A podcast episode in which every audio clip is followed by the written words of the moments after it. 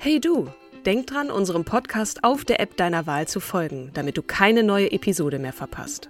Und wenn du uns noch mehr unterstützen möchtest, schenk uns 5 Sterne auf Apple oder Spotify und lass uns auch noch eine tolle Rezension da. Mit Acast Plus kannst du uns übrigens werbefrei hören und auch 24 Stunden vor dem offiziellen Launch unsere neueste Episode vor allen anderen hören. Mehr Infos in den Show Notes.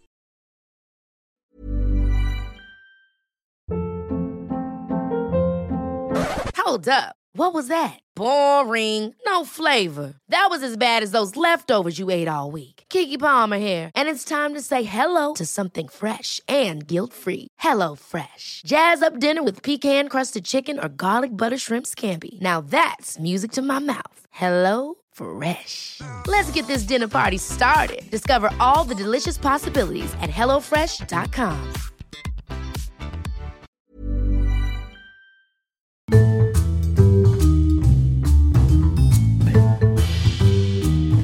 Hallo und herzlich willkommen zu einer neuen großartigen Podcast-Episode von Starke Frauen.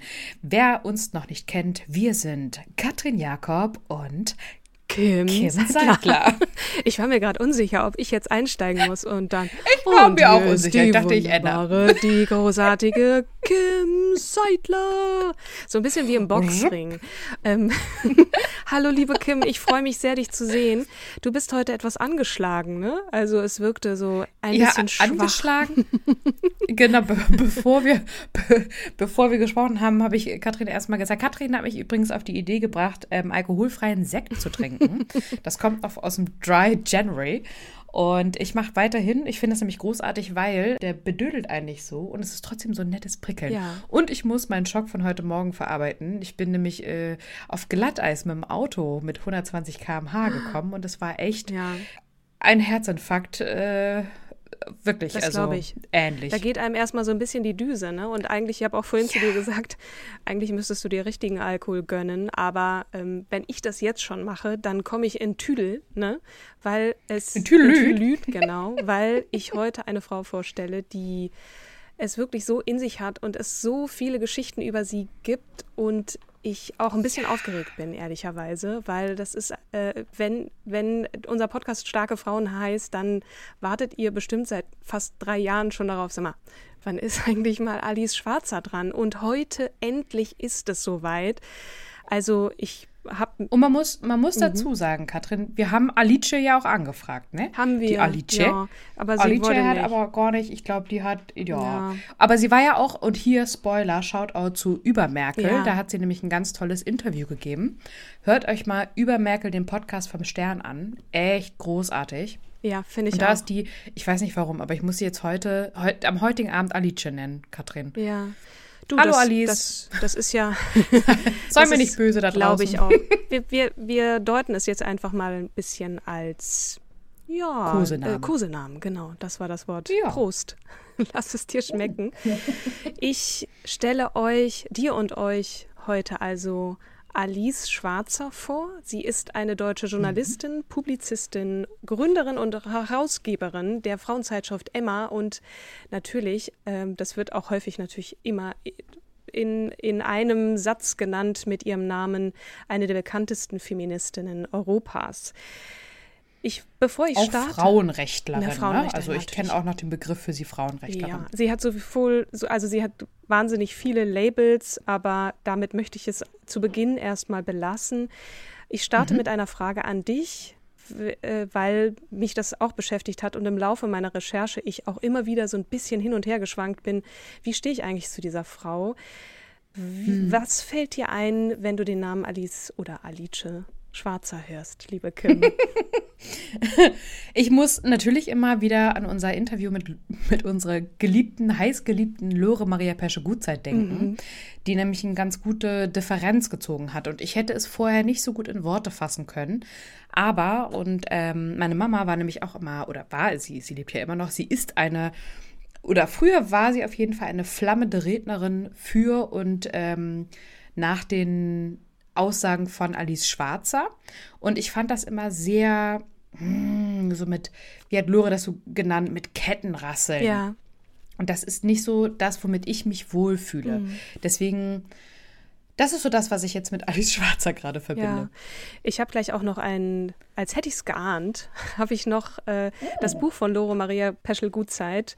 Auch äh, kurzer Hinweis nochmal, wir haben mit ihr ja sowohl ein Interview geführt, als auch äh, hast du sie, Kim, mir vorgestellt. Das war eine wirklich ganz tolle Folge, auch zu unseren Anfangszeiten, glaube Also verlinken wir oh auch ja. gerne nochmal hier in den Show Damals. Damals, als wir angefangen sind. Erstmal nochmal, also ihr Lieben da draußen, ähm, wer es noch nicht gemacht hat, bitte äh, schickt uns eine Rezension, liked uns, gibt uns fünf Sterne auf Spotify, auf Apple. Wir freuen uns ja. immer auch über viereinhalb, aber fünf freut uns natürlich mehr. Und äh, großes Lob an dich. Du hältst es mit mir schon über anderthalb Jahre aus. Das Lob muss ich natürlich auch an dich zurückgeben, liebe Kim. Wir sind so schön unterschiedlich und äh, ich finde das immer wieder eine Bereicherung. Boah, gleich schon zu Beginn. Ne? Ja. Also wir, wir umarmen uns virtuell. Danke, dass du genau. an meiner Seite bist. Danke dir. Zurück zu Alice. Ich muss sagen, meine Gedanken und Gefühle ihr gegenüber sind auch durchaus ambivalent. Also mit einigen Aussagen gehe ich total mit. Welche das sind, kann ich ja im Laufe der Folge auch noch sagen. Und anderes scheint mir total widersprüchlich. Ne? So Ablehnung mhm. eines bestimmten Frauenbildes, ihre Aussagen zu Transsexualität, Kachelmann-Prozess Islam. Wir werden, oder ich werde am Ende noch versuchen, das kurz zu erwähnen, aber ich muss mich auf ein paar Dinge konzentrieren. Ähm, grundsätzlich mhm. bin ich ihr, wie allen anderen, die vorher richtig gekämpft haben für Frauenrechte, natürlich total dankbar, dass sie dankbar, unangenehm ja. und streitbar war, dass sie laut war und auch ich tatsächlich ein bisschen dankbar dafür, dass sie so ein bisschen nervig ist, weil ich glaube, wenn man Veränderungen anstoßen will, dann muss man auch ein bisschen laut sein, auch wenn das vielleicht nicht Lores mhm. Ansatz ist, aber ja, ich finde es auch immer wieder bemerkenswert, dass manche jungen Frauen auch vergessen, äh, wie sehr und, und ne, wie Alice Schwarzer so ja. den Weg eben geebnet hat. Und der Feminismus in Deutschland ist natürlich auch total verwoben mit diesem Namen und auch mit ihrer Biografie. Ja. Jetzt ein Zitat aus diesem Buch von Maria, äh, Lore Maria Peschel-Gutzeit. Ich werfe jetzt schon die Namen durcheinander. Mein Gott, und ich habe keinen Sekt getrunken. Also ein ganz, ein ganz wunderbare Stelle in ihrem Buch. Das Buch heißt Selbstverständlich gleichberechtigt. Ich bin auf Seite 156 unten. In meinem Leben gab es keinen Moment, in dem ich lieber ein Mann gewesen wäre. Dass ich mich für Frauenrechte einsetze, liegt an meinem Gerechtigkeitsbedürfnis. Ich möchte, dass die Menschen in Gerechtigkeit zusammenleben. Aber ich gehe nicht auf die Straße für Frauenrechte. Ich gehe nicht in Talkshows, um mit provokanten Thesen Aufsehen zu erregen. Ich bin nie eine Mein Bauch gehört mir Feministin gewesen. Als die Feministinnen unter Führung von Alice Schwarzer in den 70er Jahren unter diesem Motto gegen den Paragraphen 218 des Strafgesetzbuches protestierten, also den Abtreibungsparagraphen, habe ich ihr Anliegen selbstverständlich unterstützt. Eine Frau muss selbst und allein darüber entscheiden dürfen, ob sie eine Schwangerschaft beendet oder nicht. Das ist eine Frage der Autonomie und Gerechtigkeit. Doch die Methoden der Mein Bauch gehört mir Bewegung und die radikal feministischen Weltanschauungen, die jene Frauen zum Teil ver vertraten, waren nicht die meinen. Ihr Weg wird sich dann mhm. später nochmal kreuzen. Sie wird auch Alice Schwarzer äh, vertreten. Ähm, aber dazu komme ich gleich noch. Ich führe euch jetzt mhm. erstmal, wie das so üblich ist, ein wenig durch ihre Biografie und pick mir da so ein paar Highlights raus, weil es kommen echt ein paar große Namen vor. Ich sag nur mal ein paar. Simone de Beauvoir, Jean-Paul Sartre, Udo Jürgens, Robert Gernhardt, der wunderbare Zeichner und äh, Satiriker, der unter anderem auch für Otto geschrieben hat. Angela Merkel natürlich, wir hatten eben über sie gesprochen, Jörg Kachelmann, Marion Gräfin Dönhoff, Romy Schneider und natürlich Emma. Also nein, nicht dein Hund, äh, Kim, sondern die feministische Zeitschrift, die sie seit über 40 Jahren als ja auch Chefredakteurin äh, leitet. Soweit so verwirrend schon mal als Spoiler, es fängt an in der Kindheit. Und ich mhm. finde es ja immer total interessant, wenn wir so oder wenn ich auch äh, starke Frauen vorstelle oder dazu recherchiere, was haben die eigentlich in ihrer Kindheit gemacht? Wie sind die aufgewachsen? Was waren da so Vorbilder und was haben die Eltern vorgelebt, wenn wir uns mit Frauen treffen, äh, hier online, virtuell und mhm. stellen Klar. wir ihnen auch immer diese Frage. Ne? Alice Sophie Schwarzer wird am 3. Dezember 1942 in Wuppertal-Elberfeld geboren als uneheliches Kind. Ihre Mutter wird schwanger und haut ab, äh, lässt Alice bei ihren Großeltern zurück. Die waren damals 43 und 45 Jahre alt, also so das übliche Alter, auch was, was heute, in denen man heute auch äh, Eltern wird. Und die Großeltern hat sie Mama und Papa genannt und ihre Mutter hatte eher danach auch so einen Status der älteren Schwester und die hat sie Mutti genannt. Die mhm. äh, Alice hat auch sehr häufig in Interviews danach gesagt, dass sie ihrer Mutter das nie übel genommen hat. Die war einfach überfordert und sie hatte auch eine sehr gute Kindheit und hat es mit ihren Großeltern und? sehr gut getroffen. Ja. Und sie hat ihre Großeltern auch ihre sozialen Eltern genau, genannt. Genau. Erstmal ist, kommt es äh, zur Bombardierung ihrer Geburtsstadt Wuppertal im Jahr 43. Da ist Alice nicht mal ein Jahr alt und ihre Großeltern und sie mussten fliehen bzw. wurden evakuiert nach Franken, wo sie auch bis zum sechsten Lebensjahr auf einem Bauernhof äh, aufwuchs und dort in die, wie sie selber nennt, Zwergschule eingeschult wurde. Dort ist sie auch mhm. sozialisiert und, und sie kann auch so ein bisschen fränkeln. Und und die Großeltern hatten doch einen Tabakwaren. Nee, der, der Vater, der Vater hat einen Tabakwaren. Ja. Also wir sind in Kriegszeit, ne? Muss man, also Bombardierung ja, ja, und so ist klar. Genau. Der Großvater musste nicht in den Krieg, der ähm, war auch schon da zu alt, mit 43 oder 45, wann der Krieg bei ihm anfing, also als äh, in seinem Alter. Und ähm, er konnte auch nach der Rückkehr gar nicht mehr richtig arbeiten in diesem Laden. Der war erstmal futsch, der wurde ja auch mit bombardiert. Und ganz interessant ist, wie die Eltern oder die Großeltern, also ihre sozialen Eltern, was für Rollen die verkörpert haben. Ihre Großmutter mhm. war alles andere als mütterlich, wie sie immer sagt. Die war total politisch, rebellisch, eine Nazi-Hasserin übrigens. Die hatte einen irrsinnigen Gerechtigkeitssinn. Die ist auch nach wie vor in jüdische Läden weiter einkaufen gegangen und hat sich dafür ohrfeigen lassen, also als äh, diese jüdischen Läden noch auf hatten vor dem Krieg. Mhm. Und ihre Großmutter ist so ihr ihr politisches Vorbild. Ne? Die hat sich total, die hatte immer eine sehr, sehr politische Meinung. Die hätte auch eigentlich lieber in die Welt gemusst. Die hätte irgendwie auch einen journalistischen Beruf ergreifen müssen, aber sie war nun mal also Hausfrau, gelernte Schneiderin, soweit ich weiß und hat ihre schlechte Laune darüber, wie ihr Leben nun verlaufen ist, auch leider so ein bisschen an ihrem Mann ausgelassen. Und der hat das für einen Segen empfunden, dass nun dieses kleine Mädchen in sein Leben tritt und hat sich rührend um sie gekümmert, hat sie gewickelt, gefüttert und hat also einen sehr viel besseren Job gemacht, als dass die Großmutter, die hatte nämlich keinen Bock da drauf, so ja, mach du mal und hat auch wenn dann so Mütter im Dorf äh, äh Rat suchten, hat sie gesagt, ja, geh zu meinem Mann, der, der weiß, äh, wie das alles geht. So, ich, ich, mhm. ich. Also sie sagt ja auch der sehr mütterliche Großvater, ja, ne? total. Ne? Mhm. Und der war auch ganz liebevoll und, und, und humorvoll auch, ne? Und mhm. sie sagt, von zu Hause hat sie so auch mitgekriegt, ich durfte alles machen. Ich wurde für Mut gelobt, dafür, dass ich den Mund aufmache. Ich hatte mein Kleidchen an und bin auf Bäume geklettert und ja, also quasi so ein bisschen für die damalige Zeit eine verkehrte Welt. Ne? Also der Mann, der sehr, der was sehr mütterliches hatte, was sehr äh, weibliches, also äh, sozial weibliches.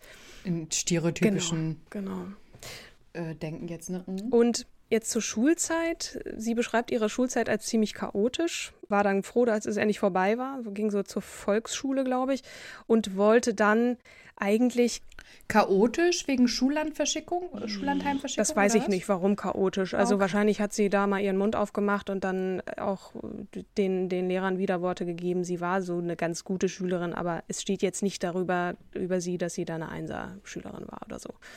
Mhm. Und ganz lustig, Kim. Sie wollte was Handwerkliches machen. Sie hatte eigentlich keinen Bock auf, auf, auf irgendeine Lehre, hat sich eine Schreinerei gesucht ist dahin und sagte, ich mhm. möchte gerne, ich möchte gerne Schreinerin werden. Eigentlich wollte sie Innenarchitektin werden, aber dafür brauchte man eine Schreinerinnen, Schreinerslehre. Sie hat auch tatsächlich eine mhm. gefunden und die mussten ihr dann leider absagen, weil die Stadt sagte, nee, also das geht nicht, weil keine es Frauen. gibt keine Frauentoilette. Also konnte hm. Alice nun keine Schreinerin werden, weil es keine fucking Toilette gab in dieser Schreinerei. Also hat sie gesagt, na gut, was bleibt mir anderes übrig? Dann mache ich halt eine kaufmännische Lehre und ist in ein Büro gegangen und in die einzige Abteilung, in der einem die Jungs nicht, nicht sagen, was man tun soll. Und da musste ich wieder an Simone Menne denken, nämlich sie ist in die Buchhaltung gegangen. Und da sagt sie, wenn du Zahlen hast, dann geben dir die Jungs keine Widerworte. und ähm, genau. und währenddessen, also sie hat nur diese sehr langweilige äh, Lehre angefangen, ist da in diesem Büro und, und sagt selber auf ihrer Seite, in ihrer Biografie, äh, Webseite, das ödete mich an. In der mhm. Freizeit habe ich eine vergnügungs- und tanzwütige Mädchenklicke gehabt. Mein Leben war Rock'n'Roll, Nouvelle Vague, Literatur, Jazz und Partys. Und sie liebt auch Fashion und so. Ihre Idole damals waren Marilyn Monroe, Elvis und James Dean. Also ähm, da sieht man schon, wie sie so drauf ist. Sie Sie ist halt mhm. wild und ausgelassen. Und dann am Ende dieser Lehre zieht sie mit einer Freundin nach München. Sie weiß auch noch nicht so richtig, was sie machen will. Sie jobbt da in so einem Verlag und abends als Empfangsdame in dem angesagten Live-Jazz-Club Nachteule.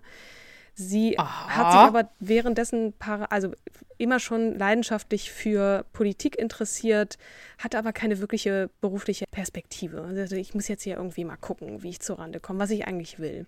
Eines Abends mhm. geht sie aus mit einer Freundin und gerät an so einen Typen, an so einen Schnösel und der sagt, ich bin eben an der Journalistenschule angenommen worden. Und sie jobbt nun in diesem Verlag und muss so Gartenlexikon abtippen und denkt so, das kann doch jetzt nicht, das kann doch jetzt nicht dein Ernst sein. Also, was der kann, das kann ich ja wohl auch.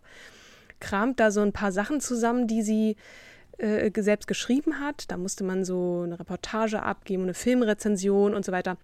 Und bewirbt sich an der Deutschen Journalistenschule und wird auch eingeladen. 20 Leute werden eingeladen mhm. und sie ist eine davon und schafft es aber nicht. Mhm.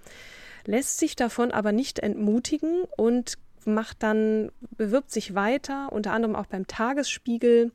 Der Chefredakteur schreibt ihr eine ganz nette Absage und meint, also die Volontärsstellen hier sind leider auf Jahre hinaus ausgebucht, aber ich glaube, du hast Talent. Gib nicht auf, liebe Alice. Und das hat sie auch so ein bisschen bestärkt motiviert. So, jetzt kommt Frankreich, mhm. ein wichtiges Land für sie. Ohne Sinn und mhm. Verstand geht sie in dieses Land, weil sie denkt, das ist, ich muss jetzt Französisch lernen. Konnte kaum Französisch. Ja. Ja, aber wie, wie kommt man dazu? Ne? Sie hat sich ja jetzt entschieden, mhm. Journalistin zu werden. Genau. Und denkt, ich muss jetzt, ich, ich muss ins Ausland gehen, ich muss eine fremde Sprache lernen. Also ich muss jetzt mhm. nochmal irgendwie was dafür tun. Ich muss was erleben, worüber ich schreiben kann und sie hat offensichtlich ein Faible für Frankreich und geht nun nach Frankreich und mhm. macht sich auf den Weg. Und wo geht man macht hin? Macht ein Sprachenstudium. Genau. Ja. Und Alliance Française an der Sorbonne. Ja, da kommt ja, das kommt ja später. Da muss sie erstmal ein bisschen Französisch lernen. Macht ihr erstmal Gelegenheitsjobs, genau. sie putzt, um sich das zu finanzieren. Sie putzt, macht irgendwie so Krempel ab und hütet Kinder. Sie ist auch äh, streckenweise mhm. Au pair. Lernt nun also äh, Französisch, hat dann auch einen französischen Freund, den Bruno Peach, ich weiß nicht, wie man ihn ausspricht.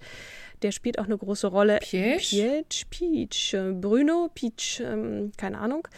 Äh, der spielt eine große Rolle auch in ihrer Biografie. Es gibt ja eine zweigeteilte, kann man also gerne da auch nochmal nachlesen.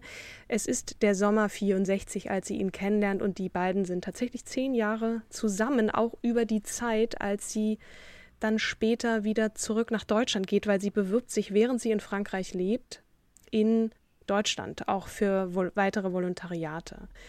Und mhm. ähm, aber Bruno und sie haben eine tolle Beziehung, die können wahnsinnig toll über Politik streiten und haben also auch, äh, ja, der ist jemand, der äh, ihr in Paris eine zweite Heimat bietet. Und das fand ich irgendwie auch eine ganz süße Geschichte von den beiden. Mhm. So, sie bekommt einen Platz als Volontärin bei den Düsseldorfer Nachrichten und geht am und tritt am 1. Februar 1966 dieses Volontariat an. Und sie sagt selber, es hat mir total Spaß gemacht. Nach diesem Volontariat bleibt sie äh, nicht bei den Düsseldorfer Nachrichten, sondern geht dann erstmal nach Hamburg, arbeitet da für eine Frauenzeitschrift, ist aber ziemlich schnell angeödet und wechselt dann unmittelbar 1969, sagt den Satz noch zu Ende, als Reporterin zum Satiremagazin Pardon äh, die mit konkret, also es ist auch so ein Magazin als Medienstimme der APO gilt. Also das ist so die Frankfurter Clique auch um Robert Gernhardt, der dann später, glaube ich, die Titanic Und? gründete. Der gehörte zu diesem Stab, ja. Zwei Ergänzungen. Mhm. Ich finde es total krass, dass sie bei Pardon äh, oder Pardon äh, ins Nachfolgerin von Günter Wallraff kam. Danke für den Hinweis. Äh, mhm. Und auch ähm, bei den Düsseldorfer Nachrichten, da hat sie sich schon mit vielen feministischen Themen ja. beschäftigt. Also wie zum Beispiel Schicksal lediger Mütter, Arbeitsbedingungen von Prostituierten und der sozialen La Lage weiblicher Teilzeitkräfte. Diese Themen werden so ihre feministischen Leitmotive. Und sie ist nun also bei Pardon und da möchte ich eine kleine Anekdote erzählen. Ich hatte ja ein bisschen gespoilert, es geht um Udo mhm. Jürgens, die Chefredaktion vom Pardon beauftragt Alice Schwarzer und Robert Gernhardt äh, in, nach Agadir in den Club Mediterranee zu fahren, dem nachgesagt wurde, dass da so ziemlich sexuell was abgehen würde. Der Stern hatte darüber einen Bericht gemacht, dass da also jeder mit jedem irgendwie verkehrte. Und da sollten die beiden nun hinfahren und sollten nun überprüfen, ob das wirklich so der Fall ist. Robert Gernhardt und Alice Schwarzer sitzen im Flugzeug und im selben Flugzeug sitzt auch Udo Jürgens, weil er nämlich wohin möchte, ah. auch in den Club Mediterranee in Agadir.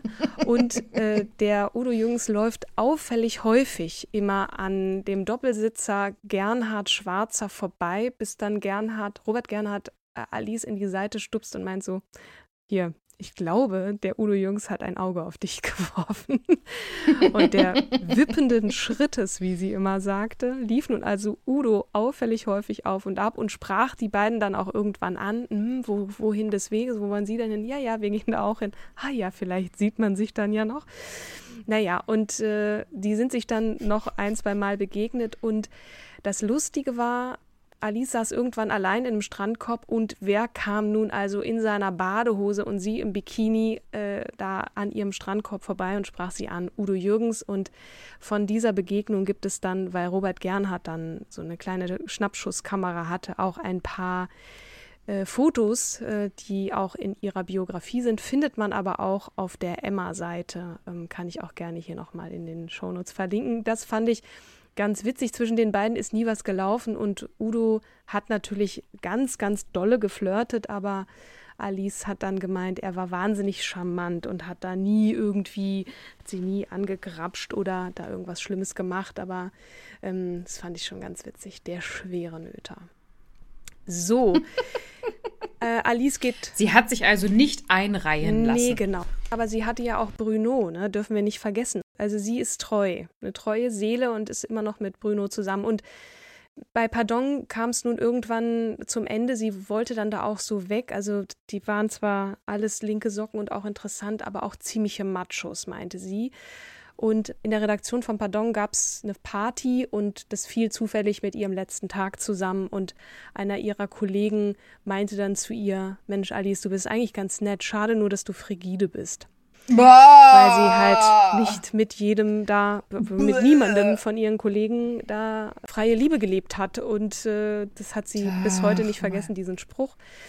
Mhm. Und ja, das war nun also, pardon, sie ging zurück nach Paris. Die Sehnsucht nach Bruno und auch nach dieser Stadt war groß und sie wurde dort freie Korrespondentin für Funk, TV und Print und äh, beschäftigte sich insbesondere mit den Folgen von 68 im politischen, sozialen und kulturellen Bereich eben in, äh, in, in Frankreich. Und hat dann unter anderem, und jetzt kommt ein nächster Name oder zwei nächste Namen, die ich äh, vorhin erwähnt habe, Jean-Paul Sartre zur revolutionären Gewalt interviewt und auch da eine kleine Anekdote.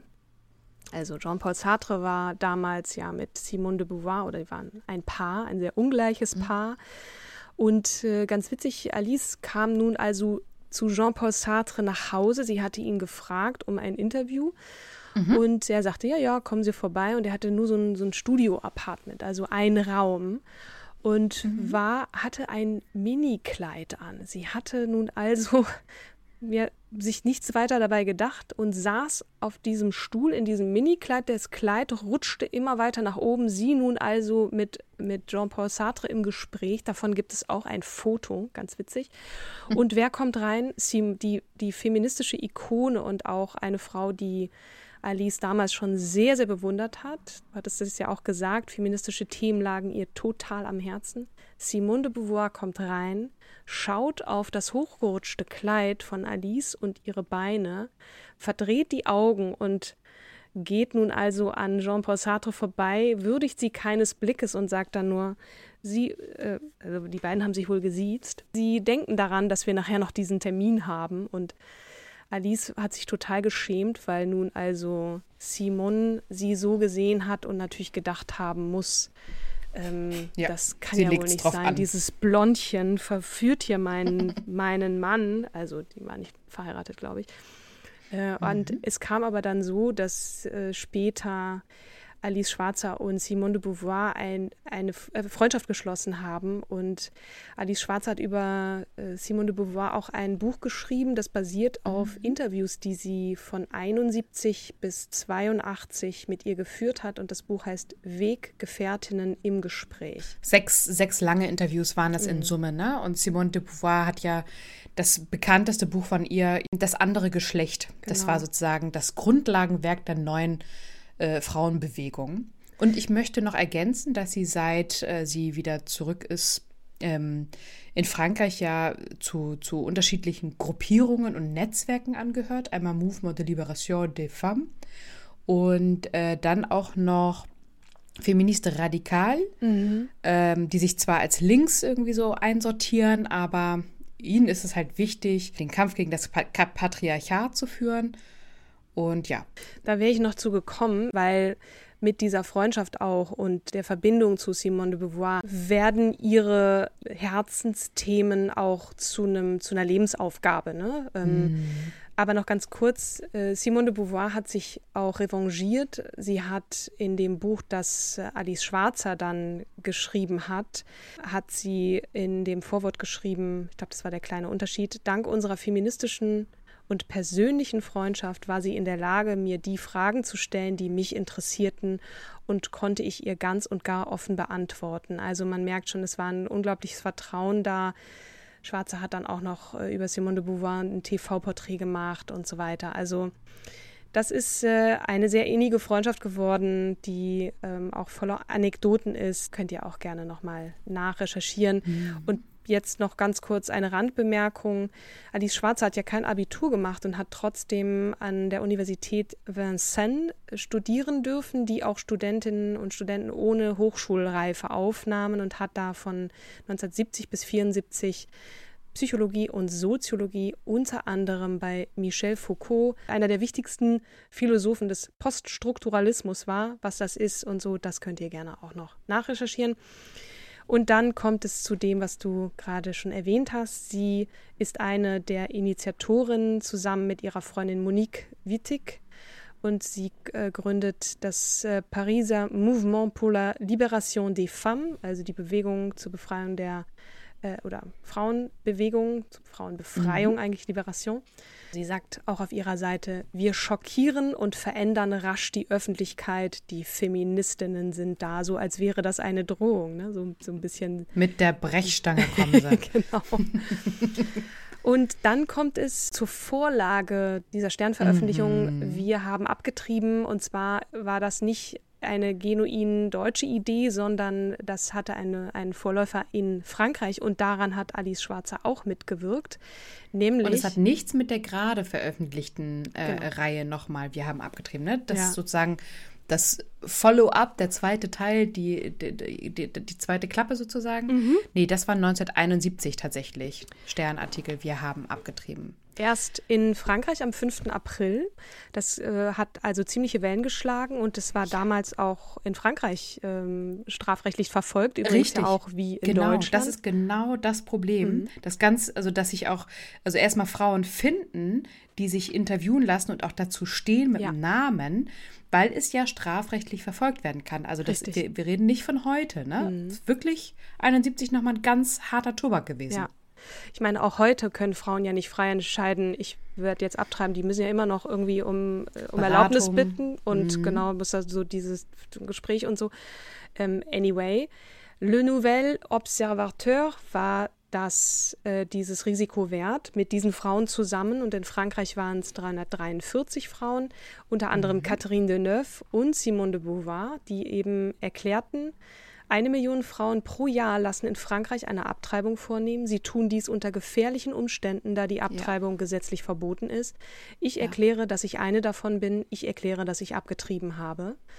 Mhm. Und das äh, hat natürlich auf eine sehr radikale Art und Weise oder spektakulär, möchte man sagen, die Legalisierung der Abtreibung eben vorangetrieben ne? und hat eine öffentliche mhm. Diskussion angestoßen, die eben dann äh, im Juni bereits, also nicht lang danach, in Deutschland dann der Stern äh, durchgeführt. Also mhm. Alice hat in, im, äh, dort angerufen, hat gesagt, Leute, hab, macht ihr mit? Wollt ihr dabei sein, dass wir es auch in Deutschland machen? Und ähm, Alice Schwarzer war auch eine davon, obwohl sie nie abgetrieben hatte und hat, mhm. aber sie hat eben ein Zeichen setzen wollen. Ich habe so Gänsehaut. Es waren insgesamt 374 Frauen. Ja. Und dann sagt sie, von nun an nutze ich meinen Beruf auch für meine feministischen Anliegen. Das Recht auf straffreien Abbruch ungewollter Schwangerschaften war Anfang der 70er Jahre Schwarzers Hauptziel. Sie hat viele verschiedene Themen, ne? Also Pornografie ja. auch ein Thema. Also da kommen wir ja vielleicht gleich noch dazu. Dann vielleicht noch zwei Sätze zu ihren Büchern. Der kleine Unterschied und seine großen Folgen beschäftigt sich eben vor allem mit der These, also sie sagt, es gibt ein biologisches Geschlecht, ne, das ist vorgegeben, das ist Fakt mhm. ne, oder auch nicht. Es gibt natürlich auch ähm, äh, intersexuelle Wesen, wo ne, beide Geschlechter vorherrschen, aber in der Regel ist es ja so, man wird als Junge oder als Mädchen biologisch geboren und das, was danach kommt, also was auch zur Ungleichbehandlung und ähm, so wie, wie man in diese Rollen gedrängt wird, das ist das soziale Geschlecht und das wird einem aufgestülpt. Und sie ist halt eine Vertreterin des Gleichheitsfeminismus. Das will heißen, dass, dass man an der Gesellschaft arbeiten muss, um es mal gelinde äh, zu formulieren, damit eben diese Ungleichberechtigung oder Ungleichbehandlung von Mann und Frau aufgehoben wird. Und viel Übel liege da in der Sexualität. Die Sexualität sei Angelpunkt, ich zitiere, Angelpunkt der Machtverhältnisse zwischen den Geschlechtern und der Unterdrückung der Frau. Das heißt, der Mann äh, ne, glaubt, er kann sich der Frau ermächtigen. Er dringt ja auch in sie ein, wenn er sehr bildlich formuliert und mhm. man ne, und nutzt das als Macht und das hat immer was mit Sex zu tun. Auch MeToo hatte was mit Sex zu tun. Und Alice Schwarzer plädiert eben für eine freie Sexualität und auch die ökonomische Unabhängigkeit von Frauen. Also ist sozusagen das, was sie in diesem Buch sagt. Mittlerweile gibt es ja viele Strömungen vom Feminismus und man muss das jetzt auch nicht unterschreiben, aber ich will nur ganz kurz auf dieses Buch eingehen, weil es ist noch so viel zu erzählen. Ähm, also auch da gerne nochmal weiterlesen. Das ist auf jeden Fall das Buch neben dieser Aktion, die nun Alice Schwarzer zu einer Art, ja, Berufsfeministin macht. Ich wollte noch mal auf ein Buch eingehen, ne? Frauenarbeit, Frauenbefreiung. Das finde ich wieder noch ganz gut, weil das auch immer noch und immer noch so schwelt und nicht bearbeitet und verarbeitet und noch nicht gelöst ist, nämlich das äh, Problem der Gratisarbeit im Haushalt, der Erziehung und der Unterbezahlung von Frauen im Beruf. Mhm. Ne? Es gibt ja auch ganz viele tolle Studien. Wir sagen sie immer wieder, Malisa-Studien, wir äh, die Albright-Studien, ähm, und äh, so viel Sozialstudien, die ja besagen, in den Sozialberufen sind häufig Frauen und äh, diese Buch wird, wie kennst du aus der Corona-Thematik jetzt, die Pfleger, die Krankenschwester und ähm, all die ja, genau. soziale, die Care-Arbeit. sozialeren, mhm. die Care-Arbeit ist halt immer schlechter bezahlt und in Deutschland nicht so anerkannt. Mhm wie jemand, der mit einem BWL-Studium um die Ecke kommt und in der Wirtschaft oder die harten Zahlen wälzt. Hm. Das leitet wunderbar über zu mhm. dem nächsten Punkt dem, oder zu dem nächsten Highlight in Alice Schwarzers Leben, dass sie auch schlagartig dann nochmal über diese beiden Aktionen oder das Buch und auch Wir haben abgetrieben hinaus bekannt macht. Und zwar ein Schlagabtausch mit der Ärztin und Buchautorin Esther Villar im Fernsehen. Der WDR mhm. hat Alice Schwarzer und Esther Villar zusammen eingeladen, in ein unmoderiertes Gespräch zu gehen über vor allem das Buch von Esther Villar, weil die hat ein Buch geschrieben, das heißt Der dressierte Mann. Der, mhm. ich fasse jetzt stark zusammen, dass nicht die Frau, also Esther Villars These ist, dass nicht die Frau durch den Mann unterdrückt wird, sondern umgekehrt der Mann durch die Frau. Mhm. Die Frau legt die Beine hoch, arbeitet so ein bisschen am Haushalt und der Mann muss hart schuften und bringt das Geld nach Hause. Er muss sich immer rechtfertigen. Er ist sozusagen unter Dauer-Performance-Druck und die Frau kann sich zurücklehnen und das Ganze genießen. Das war die These. Ja. Ich fasse es jetzt, das ist sehr stark zusammengefasst.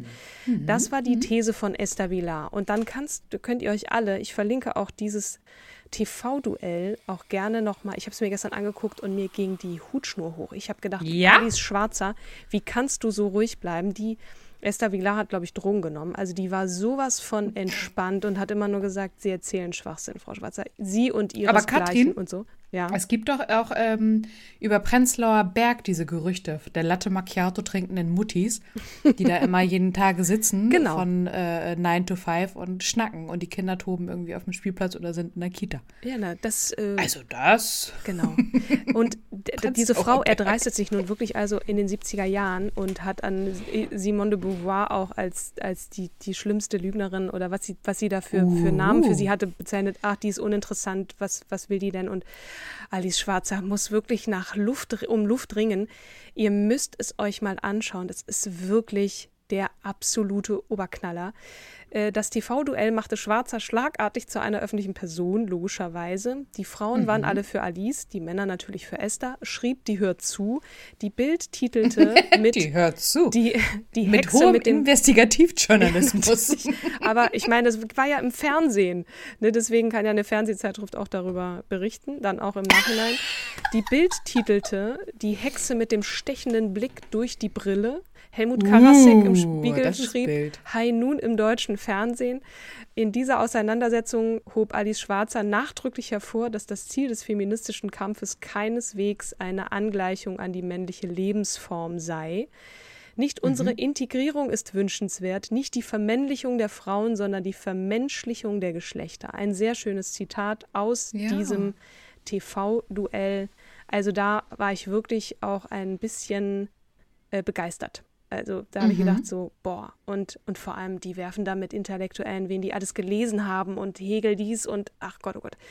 Also da komme ich mir einfach richtig, richtig dumm vor. So, Nein. Jetzt ist also Alice Schwarzer berühmt in Deutschland als die Feministin schlechthin. Das ist ja, als wäre das irgendwie auch ein Beruf, aber es wird auch tatsächlich ein wenig zu ihrem Beruf, weil 1977 gründet sie nun also Emma und diese Zeitschrift mhm. gibt es ja bis heute. Am 26. Januar 77 erscheint die erste Emma. Die Startauflage war 200.000, was auch echt schon viel war. Die war nach wenigen Tagen vergriffen, also mussten 100.000 nachgedruckt werden. Und das, obwohl einige im Vorwege sagten, ja, ja, das äh, ist diese Frauenzeitschrift. Die FAZ schreibt, Viele sagen der Emma den baldigen Tod voraus, andere ahnen, dass, ich zitiere, hier für die moderne Gesellschaft mehr St Sprengstoff liegen wird als in den Traumtänzereien verworrener Systemveränderer. okay, 40 Jahre danach ist diese Zeitschrift immer noch äh, aktiv, ohne genau. Schulden, immer noch in der Hand von mhm. Alice Schwarzer. Die hat zwar zwischendrin, hat sie mal versucht, diese Ortgieß, die mal Frau TV moderiert hat, da reinzubringen, sollte dann neue Chefredakteurin werden, irgendwann in 2007 war das. Und mhm. hat dann nach acht Wochen hingeworfen, beziehungsweise wurde äh, entlassen, weil das irgendwie nicht so richtig gepasst hat, sage ich jetzt mal. Alice Schwarzer hat es auch so ein bisschen mit dem Stern, ne? Ja, ich meine, die verklagt ja den Stern auch. ja, genau. Äh, dann, ne, da kommt ja denen die Sternklage. Ich meine, sie hat ja auch recht, ne? Also worum geht es? Sie hat halt eine Klage beim Landesgericht Hamburg abgegeben und gesagt, man immer diese bloßen Sexobjekten auf den Titelseiten des Sternmagazins. Ja. Stern war ja einer von vielen. Ja ein, ein Magazin von vielen, was es gemacht hat. Und ich meine, Bild kennen wir auch. Äh, bis vor kurz ein äh, paar Jahren gab es ja auch immer noch das sexy Mädchen auf der letzten Seite oder was? Ja. Oder gibt es das immer noch? Ach, ich gucke halt nie. Naja. Gut für mich, oder? Dass ich jetzt halt ja, hier so mich oute als Nicht-Bildleserin. Na, man kann ja auch sagen, oh, das sieht aber schön aus. Ich weiß nicht, ob du es gesehen hast, aber Adidas Woman hat jetzt aktuell äh, für ihre Bra Collection einen Instagram-Post abgesetzt mit, ich glaube, es sind 25 oder 26 verschiedene Brüste, wo dann einfach nur die Brüste abgebildet sind. Also es fasziniert ja die Menschheit auch immer, aber Pornografie ist ja nochmal was anderes. Ne? Sie verklagt den Stern, kommt damit aber nicht durch. Aber ich möchte auch kurz noch eine andere Stelle aus dem Buch von Doro Maria Peschel Gutzeit vorlesen, weil nämlich Alice Schwarze, als sie äh, in die Klage tritt, nun Frau Peschel-Gutzeit anrief. Ich bin auf Seite 158. Gelegentlich berate ich Alice Schwarzer juristisch. Zweimal arbeiteten wir eng zusammen. Das erste Mal 1978 ihrer Diskriminierungsklage gegen den Stern unterstützte. Schwarzer wollte die Abbildung pornografischer Titelbilder auf Zeitschriften unterbinden lassen. Da ich damals Richterin war, konnte ich weder als Anwältin noch als Mitklägerin auftreten, doch im Hintergrund beteiligte ich mich intensiv an dem Prozess. Unsere zweite Zusammenarbeit war die sogenannte Porno-Kampagne. Frau Schwarzer rief mich 1987 an und fragte, ob ich ihr helfen könne, etwas gegen die um sich greifende Pornografisierung, wie sie es nannte, zu unternehmen. Insbesondere ging es um pornografische Abbildungen in Printmedien. Zeitungen und Zeitschriften waren damals weitaus dominanter als heute elektronische Medien. Es gab es noch nicht. Also da war Frau Peschel-Gutzeit auch mit von der Partie, weil sie fand, Sie haben recht, Frau Schwarzer. Absolut richtig, ja. Genau. Da geht es ihr auch, also geht es ja um die Sache. Genau. Ne? Und, und, Gerechtigkeit und, und genau. auch ähm, ja das Objektivieren ne? von Frauen mhm. und ja.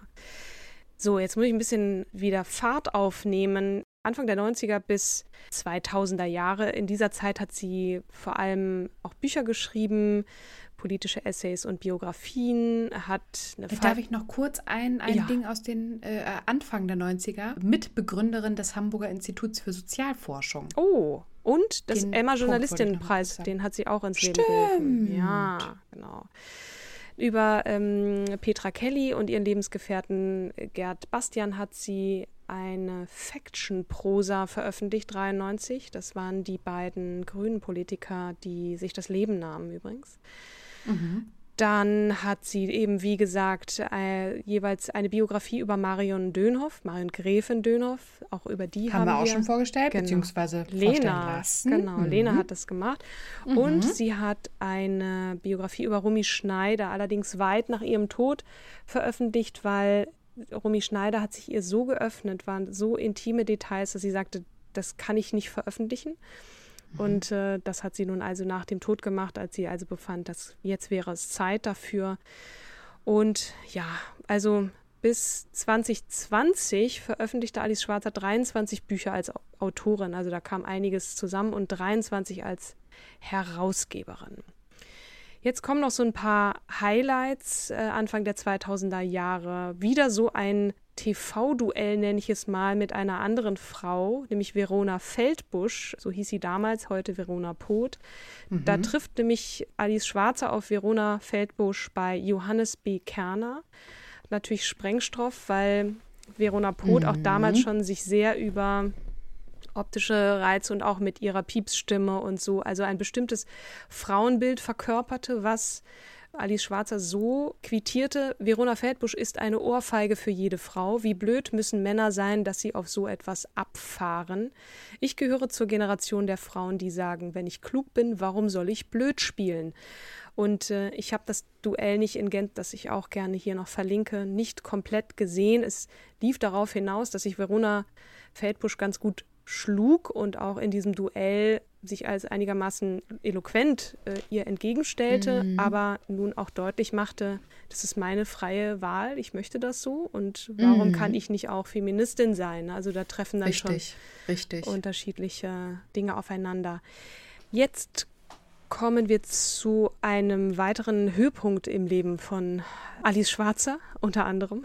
Viele Frauen, vor allem Feministinnen, haben sich gefreut, als am 25. November Dr. Angela Merkel zu Norbert Lammert, dem damaligen Präsidenten des Bundestages, auf die Frage, nehmen Sie die Wahl an, mit laut und deutlich Ja sagte. Und äh, da hat äh, Alice Schwarzer in dem von dir anfangs zitierten Podcast über Merkel auch gesagt, dass sie da wirklich, sie neigt nicht zur Rührseligkeit, aber da hatte sie wirklich Tränen in den Augen. Ne? Kann das wirklich sein? Mhm. Jetzt können Mädchen in Deutschland auch sagen, ich na, mal gucken, vielleicht werde ich Friseurin, vielleicht werde ich aber auch Bundeskanzlerin. Mhm. Und das hat natürlich extrem was in ihr ausgelöst, auch wenn sie Angela Merkel im Wahlkampf nicht unterstützt hat und die CDU auch keine Partei ist, äh, die sie äh, so ja. als ihre bezeichnet hätte. Aber die beiden haben schon länger ein sehr gutes Verhältnis, sind auch sehr lange schon miteinander äh, im Austausch.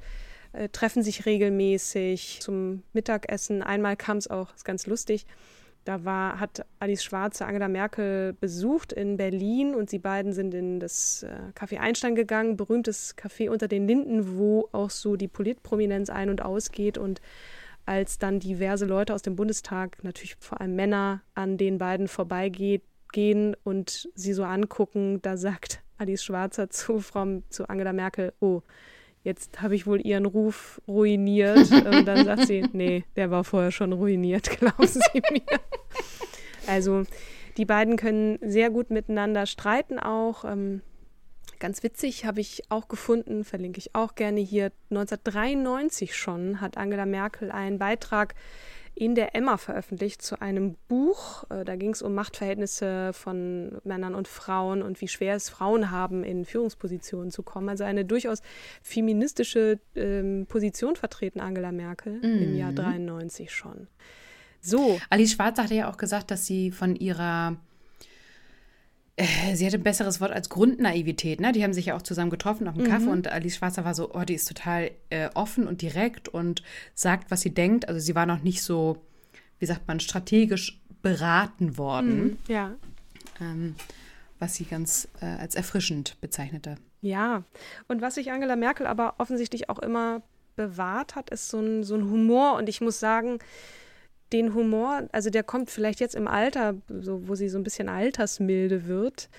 Alice Schwarzer ist natürlich immer noch laut und streitbar, aber so dieser Humor kommt schon auch durch. Also ich habe mhm. Die Folge gesehen mit Inas Nacht, wo sie da mit Ina am Tresen sitzt und die beiden einfach sehr lustig sind und, und auch Quatsch reden und so. Also ich glaube, das hat auch Alice Schwarzer mit Angela Merkel ein Stück weit verbunden, diesen Humor, das auch über sich lachen können, auch wenn das mhm. nie so deutlich wurde, weil man Alice Schwarzer auch immer als sehr, ja, äh, als hart so empfunden hat, ne? So immer, mhm. immer auf Kampfmodus und immer Säbelrasseln oder so, wie hast du es vorhin genannt.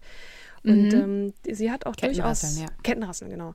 Sie hat auch durchaus weiche Seiten und lustige Seiten und sehr warmherzige Seiten, also sehr liebevoll und auch wie sie so umgeht mit Ina Müller, dann auch immer so touchy ist, so anfasst, ihr die Hand auflegt und so. Also man spürt schon, da ist auch eine Warmherzigkeit, die vielleicht nicht immer so rüberkommt bei der Alice Schwarze oder das, dem, dem Bild, das man so von ihr hat.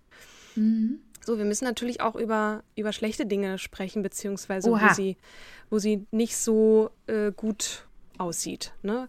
Da gibt es natürlich auch den Fall der Steuern. In unserer Wahrnehmung. In unserer jetzt. Wahrnehmung, ja, natürlich auch ähm, objektiv betrachtet. Ne? Sie hat Steuern mhm. hinterzogen und hat dann sich auch äh, häufig in dem in der Verfolgung oder auch Berichterstattung mit den Medien da wahnsinnig als Opfer geriert und es sei eine Hetzjagd, dass zum Teil der Eindruck entstanden ist, dass sich Alice Schwarzer empfindet wie damals bei der Judenverfolgung, ne? Also dass, dass es eine richtige Hetzjagd auf sie war. Also mhm. da hat sie auch so ein bisschen übertrieben, weil Fakt mhm. ist, sie hat nun mal Steuern hinterzogen. Und äh, da sah sie schon nicht so gut aus. Das ist natürlich dann auch immer so ein mh, hm, Glaubwürdigkeitsding, ne? Aha, bei anderen Dingen mit, Fingern aufzeigen und die moralische geben und jetzt da selber sowas machen. Dann kam es zu einer sehr schrägen Integration in eine Bild- Image-Kampagne. Da hat die Bild-Zeitung mhm. Mitte 2007 eine Kampagne gemacht und da hat sich Alice Schwarzer für mit ablichten lassen. Ne? Und ich kenne mich, weiß die Kampagne nicht im Einzelnen, aber auf jeden Fall war der Anstoß, dass man gesagt hat, so, hä, du gehst gegen die Bildzeitung vor und ne, dass die menschen- und frauenfeindlich sei und attackierst die jetzt Jahre, wenn nicht Jahrzehnte mhm. lang und jetzt lässt du dich da mit der, für so eine Werbekampagne ablichten. Naja. Also das hat Über Jahrzehnte verändert man sich, ne? Ja, ja. Das hat natürlich für Irritationen gesorgt. Dann hat sie sich ein bisschen zu weit aus dem Fenster gelehnt, was, was die Berichterstattung in dem Kachelmann-Prozess angeht. Mhm. Könnt ihr auch mhm. gerne nochmal nachlesen. Aber ich meine, der Mann hat natürlich auch einen fairen Prozess verdient, ne? Und ist er ein moralisches Arschloch? Ja, kann sein. Hat er zu viele Frauen gehabt? Ja, kann sein. Aber es gibt eben auch die strafrechtliche Seite. Und ist er der mhm. Vergewaltigung für schuldig befunden worden? Nein, ist er nicht. Mhm. Und ähm, Alice Schwarz hat in dieser Berichterstattung den Medien immer wieder vorgeworfen, sie wären pro Kachelmann gewesen. Ne? Und das führte dann so weit, dass eine Abmahnung hat sie bekommen. So war es, genau. Aha. Und sie musste eine Unterlassungserklärung unterschreiben. Und schließlich wurde sie sogar zu einer Zahlung von 14.000 Euro verpflichtet.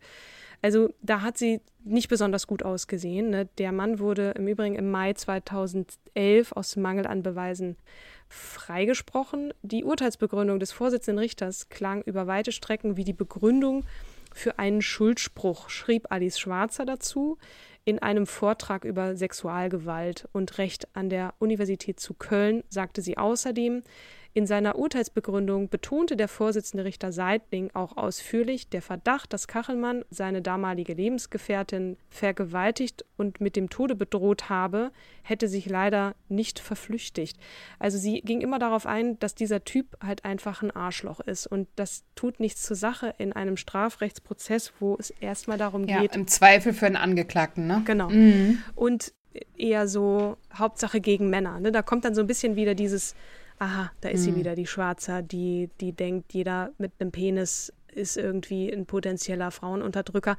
Ich übertreibe jetzt sehr stark, ne? aber das hat jetzt nicht unbedingt dazu beigetragen, dass man auch auf eine vernünftige Art und Weise sich mit dem Feminismus von Frau Schwarz auseinandersetzt, sondern sich da eher abgestoßen fühlt. Dazu auch gerne weiter recherchieren. Es gibt, wie ihr merkt, ich komme ja kaum viel Stoff. irgendwie zum Ende hier. Es gibt viel Stoff. Ja die ganzen politischen Positionen, die natürlich eigentlich auch in diesen Podcast gehören. Ne? Wie steht sie zur Pornografie? Recht auf Schwangerschaftsabbruch wissen wir nun. Ne?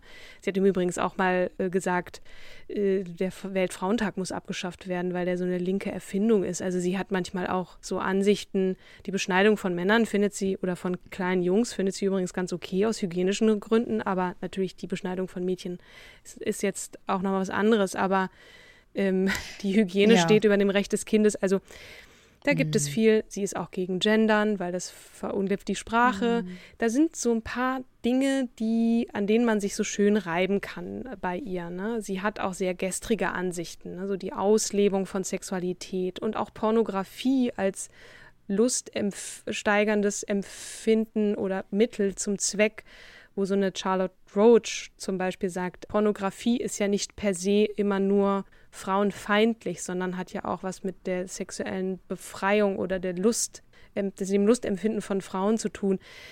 Also diese ganzen Positionen von, von jungen, moderneren Feministinnen, dies jetzt alles hier wiederzugeben, das, das würde den Rahmen sprengen und so gern ich das möchte auch ihre Äußerungen zum Islam. Es ist natürlich das eine zu sagen, ich habe etwas gegen politischen Islamismus, ne? Mhm. aber äh, da, und das andere dann äh, zu sagen per se, dass jede Frau, die einen Hijab trägt, eine unterdrückte Frau ist ja, richtig, und dass ja. das Kopftuch die Flagge der islamistischen Kreuzzügler sei. Also das sind Aussagen, wo auch muslimische Feministinnen sagen, entschuldigen Sie mal, müssen wir hier mal die Grenzen ziehen zwischen Islam, das sagt sie zwar auch, sie ist nicht per se gegen den Glauben des Islam, aber hat halt auch so Äußerungen drauf, ne, die eben mit Symbolen des Islam auch einhergehen. Der Kopftuch ist, das Kopftuch mhm. ist das eine.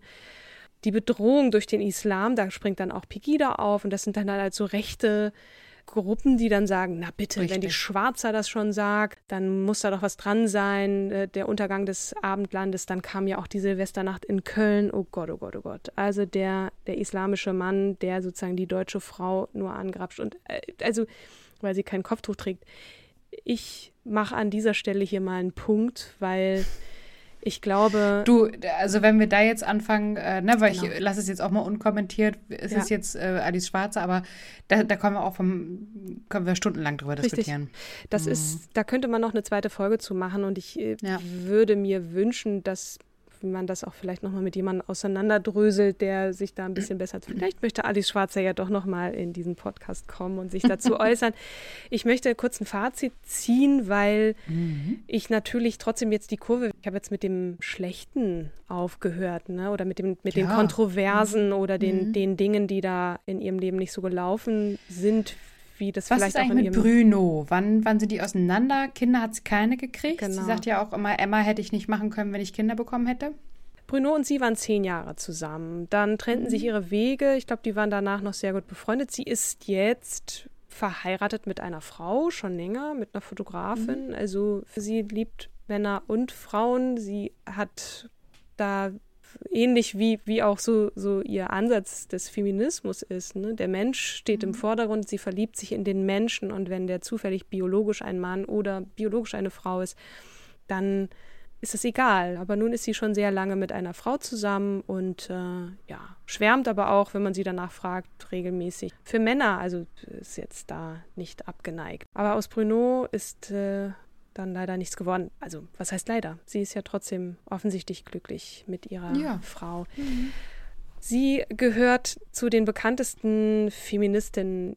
Eine Allensbach-Umfrage, jetzt habe ich hier nur eine Zahl von, von 2006, kennen 83 Prozent aller Deutschen Alice Schwarzer. Das ist jetzt relativ viel. Und 67 Prozent sind der Meinung, dass sie viel für die Frauen getan habe. Also, das kann ich jetzt mhm. nur hat sie ja auch. Streichen. Sie ist einfach eine Instanz, ne? jemand, den man auch, weil er sehr klug ist und auch sehr gut erzählen kann äh, und auch sich zu inszenieren wusste, nicht immer unbedingt zum Besten in der Bildzeitung vielleicht, aber ähm, ja, auch äh, jemand, den man bewundern kann, der so lange auch für diese Themen kämpft, für etwas einsteht, für etwas, was größer ist als sie selbst. Und das macht sie für mich auch zu einer sehr starken Frau. Und ich bin irgendwie auch froh, dass wir sie haben, auch wenn ich mich nicht immer zu 100 Prozent von ihr als Feministin repräsentiert sehe. So. Punkt. Ja, es ist halt eine, eine, eine bestimmte Art und Weise, ne? Mhm. Und das ist halt genau das, was, was ich eingangs gesagt hatte, auch was Lori Maria Pesche gut seid und was du ja auch zitiert hattest man kann so, so, wenn man mit den Ketten rasselt oder Säbeln rasselt, erreicht man auch etwas. Allerdings, und das ist halt etwas, was mir immer nicht so gut gefällt, ist, man schlägt damit auch Türen zu. Genau. Ne, das ist dann halt ein sehr aggressives Vorgehen. Also man, man erreicht Trubel, Aufmerksamkeit definitiv, aber es ist halt auch ein sehr aggressives Vorgehen. Aber du hast mir, du hast mir noch eine Steilvorlage für ein letztes Zitat, verzeiht bitte, Schön. Ähm, gegeben. Und zwar schreibt Frau Peschel-Gutzeit. Wenn Frauen frech und provokant auftreten, können sie damit etwas anstoßen, die Menschen zum Nachdenken bringen, auch Empörung hervorrufen, das alles ist wichtig. Meiner Erfahrung nach bewirkt solch ein Auftreten jedoch keine groß, großen Umwälzungen und keine langfristigen Verbesserungen. Dafür ist ein sehr langer Atem nötig, der Marsch durch die Instanzen. Außerdem sind Verbündete wichtig, vor allem verbündete Männer. Ich weiß nicht, ob das jetzt ein gutes Schlusswort Amen. ist, aber. Amen, jawohl. Genau, also jawohl. Ne, wir sind Menschen und ähm, ja. ja, trotzdem, sie hat ja viel bewegt, auch wenn wir nach wie vier Frauen nach wie vor, wenn, wenn eine Abtreibung ansteht, erstmal fragen müssen. Bitte, bitte. Also da ist auch noch mhm. viel zu gehen. Gender Pay Gap, du hast die ganzen Studien genannt. Auch heutzutage mhm. sind Frauen eben noch nicht so ganz gleichberechtigt, aber wir arbeiten dran, Kim, oder? Wir arbeiten daran, auf jeden Fall. Wen möchtest du das nächste Mal vorstellen? Nächstes Mal stelle ich dir Queen Victoria vor. Das war auch eine Einreichung. Ich ja. habe sie jetzt allerdings gerade nicht parat. Ich schaue nach, nochmal nach. Äh, genau, die Queen bringe ich dir mit. Das ist mal wieder eine historische Figur, ein ebensolches Brett, aber auf eine andere Art und Weise als jetzt äh, Alice ja. Schwarzer selbstverständlich. Aber ich freue mich schon sehr darauf. Nochmal der Hinweis, wenn euch diese Folge gefallen hat oder eine andere und ihr uns ein bisschen unterstützen möchtet. Wir freuen uns über Sternchen, über Rezensionen, Weiterempfehlungen und so fort. Und genau jetzt an dieser Stelle herzlichen Dank lieben, fürs Zuhören. Lieben und, Dank an dich erstmal nochmal, ja. Katrin, fürs Vorstellen. Das hat Spaß gemacht. Vorbereiten dieser Folge. Echt cool. ja. Dankeschön. Dann bleibt gesund, bleibt lieb zueinander und genau. Supportet euch gegenseitig. Ja, Yay. definitiv. und dann bis zum nächsten Mal. Bis zum nächsten Mal. Ciao.